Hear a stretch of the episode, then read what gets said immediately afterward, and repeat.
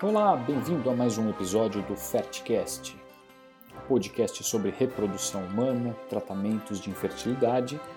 Eu sou Sérgio Gonçalves, médico especialista em reprodução humana, e hoje eu vou comentar algo que gera muitas dúvidas de pacientes em tratamento, que são os sintomas durante a fase de estímulo ovariano. Estímulo ovariano pode ser tanto por uma relação programada, coito programado ou uma inseminação intrauterina, quanto para uma fertilização in vitro. Se você tem dúvidas sobre o que é um tratamento de fertilização e o que é um tratamento de inseminação, sugiro que ouça o episódio correspondente, no qual eu explico a diferença entre esses tratamentos.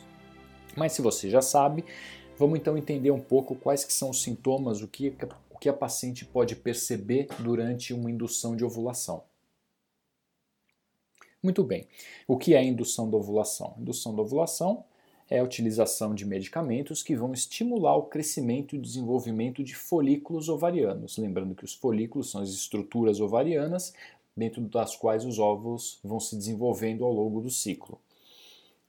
Quando uma mulher não ovula, tem uma dificuldade para ovular, a gente usa medicações para fazer desenvolver um folículo, para que ele cresça, se transforme no folículo dominante e ovule na metade do ciclo possibilitando a gravidez. Muitas vezes a gravidez tendo relação em casa, que é o que a gente chama de coito programado.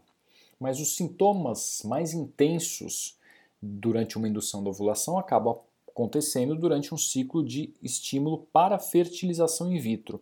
E por quê? As medicações, é, o princípio da medicação é o mesmo. A gente utilizar medicações à base de gonadotrofinas, que são FSH, muitas vezes com associação do LH, para estimular o crescimento dos folículos. Só que na fertilização in vitro a gente usa doses maiores das medicações, porque a gente quer que vários folículos se desenvolvam ao mesmo tempo, para que vários óvulos sejam obtidos, sejam fertilizados no laboratório e a gente consiga a formação de alguns embriões. A gente sabe que a maior parte das, dos ciclos vão ter embriões de qualidade variável, então o objetivo é a gente ter vários formados para poder selecionar os de melhor qualidade para transferir e com isso aumentar as chances de gravidez. Mas o estímulo ovariano, fazendo com que vários folículos cresçam, ele faz com que os ovários se comportem como se houvesse vários folículos dominantes. Se você já ouviu o episódio sobre ciclo menstrual, você lembra que eu explico que existe o desenvolvimento de um folículo dominante, que ele vai crescendo, vai produzindo altas quantidades de estradiol, o estradiol vai preparando o endométrio, e esse folículo na metade do ciclo, ele vai romper e vai liberar o óvulo.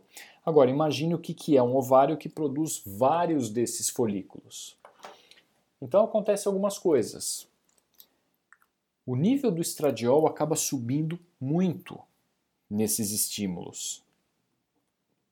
Hoje em dia, felizmente, a gente tem alguns protocolos que seguram um pouco a elevação do estradiol, né, por meio de medicamentos que controlam a, a produção hormonal, mas alguns protocolos realmente fazem com que o estradiol suba muito. E o que a mulher sente quando o estradiol está subindo, está muito alto? Algumas mulheres, isso a gente percebe, se queixam de dor de cabeça, geralmente uma dor de cabeça leve, e uma queixa muito comum, na verdade uma queixa, mas é um comentário, uma dúvida que surge conforme o estradiol vai subindo, a paciente acha que ela está perdendo os óvulos porque ela está ovulando. Por quê? Porque ela percebe a produção de muco, o muco produzido pelo colo do útero. A subida do estradiol, vamos pensar no ciclo menstrual natural, a subida do estradiol, que é produzido pelo folículo dominante, faz com que as glândulas que existem no colo do útero produzam muco. E esse muco vai facilitar a entrada do espermatozoide quando ela tiver relação no período fértil. Quando a gente está estimulando para fazer uma fertilização in vitro, evidentemente a gravidez não vai acontecer por relação sexual. Mas o organismo não sabe disso. As glândulas lá do colo do útero não sabem que aquilo vai ser uma fertilização in vitro. Então elas respondem à subida do estradiol e elas produzem bastante muco. E a mulher percebe a liberação desse muco e às vezes fica preocupada, acha que vai ovular que vai perder os óvulos. Isso não deve acontecer. Por que, que não deve acontecer? Porque a gente usa outros medicamentos que vão fazer com que esse folículo não se rompa, bloqueando a liberação do hormônio LH pela hipófise. Lembra que é o LH que faz o folículo dominante romper e liberar o óvulo.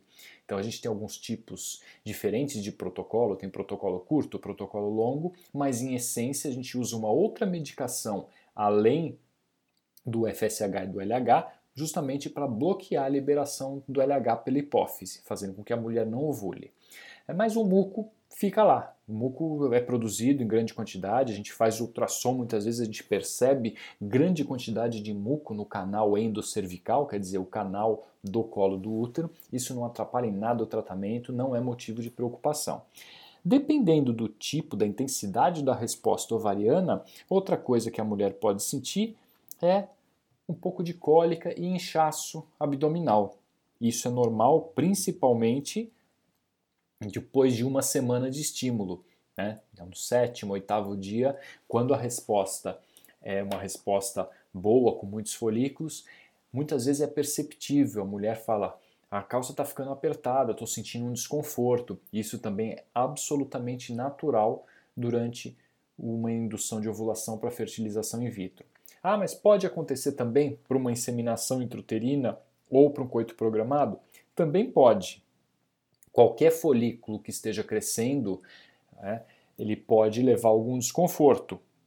Mas tanto para inseminação quanto para o coito programado, a gente usa doses menores de medicamentos. Então, a intensidade do, de subida do estradiol é menor, porque você não tem tantos folículos se desenvolvendo, né? Geralmente a gente considera um limite de até três folículos para fazer os métodos de baixa complexidade, coito programado e inseminação. A gente usa doses menores de medicação, então tem menos folículos grandes. Menos folículos grandes, é esperado que esse desconforto, essa cólica que as pacientes percebem, acaba sendo bem menor. Ok? Existe um sintoma também, e isso é específico para um ciclo de fertilização in vitro, no qual a gente chama protocolo longo diagonista de GNRH. O que, que é isso?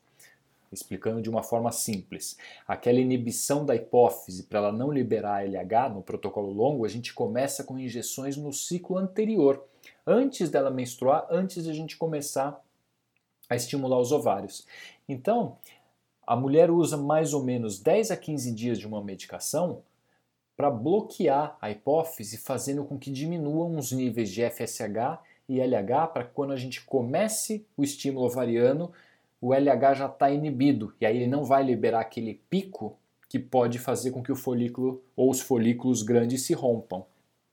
Só que nessa fase de preparo no ciclo anterior, com essa inibição, os níveis de estrogênio produzido pelo ovário ficam muito baixos e a mulher se sente como numa, num período transitório de menopausa, fase do climatério, que a gente sabe que boa parte dos sintomas do climatério vem do hipoestrogenismo, ou seja, do estrogênio baixo. Estando o estrogênio baixo, muitas vezes ela se queixa de algumas coisas. O que, que a gente tem como principais queixas nessa fase? Dor de cabeça, muitas se queixam de dor de cabeça nessas duas semanas, e às vezes, isso é curioso, a baixa do estrogênio dá uma sensação de desânimo, de falta de vontade. Algumas pacientes chegam a ficar até um pouco deprimidas nessa fase, não como diagnóstico de depressão, como diagnóstico é, de doença psiquiátrica, né? Mas elas ficam mais desanimadas com tudo e a gente sabe que esse quadro, esse quadro de desânimo, de desesperança, acaba melhorando quando a gente começa o estímulo e o estrogênio começa a subir de novo. Então essa fase do preparo no protocolo longo, isso é isso é característico do protocolo longo. Hoje em dia, a maior parte dos ciclos realizados nas clínicas acaba sendo protocolo curto, isso acaba não acontecendo. Mas no protocolo longo de agonista, às vezes nesse período de preparo, eh, a paciente se queixa né, desse desânimo, às vezes dor de cabeça, a gente costumava brincar até que algumas pacientes têm até a impressão que querem já desistir do tratamento, de tão desanimadas que ficam. Isso não é uma regra, evidentemente. Né? Eu estou só comentando aqui porque isso por vezes acontece a gente fala, calma que isso vai melhorar. Né? Vai melhorar quando o seu ovário voltar a funcionar, produzindo aí os folículos, o estradiol, você vai se sentir mais feliz novamente. Ok? Então, durante a indução de ovulação, o estímulo ovariano, esses são os principais sintomas, queixas e dúvidas que as pacientes apresentam. Né? É importante que o médico, quando prescreve essas medicações, alerte a paciente sobre essas possibilidades, o que, ela pode sentir, o que, que ela pode desenvolver o motivo pelo qual isso está acontecendo, para que ela não seja pega de surpresa. Né? Então é sempre importante essa orientação, seja uma indução para coito programado, inseminação ou para fertilização in vitro. Ok? Se você tiver alguma dúvida sobre a indução da ovulação, sobre esses sintomas ou qualquer outra dúvida relacionada à reprodução humana de uma forma geral, escreva para gente médicos@viventre.com.br. Um abraço e até o próximo episódio.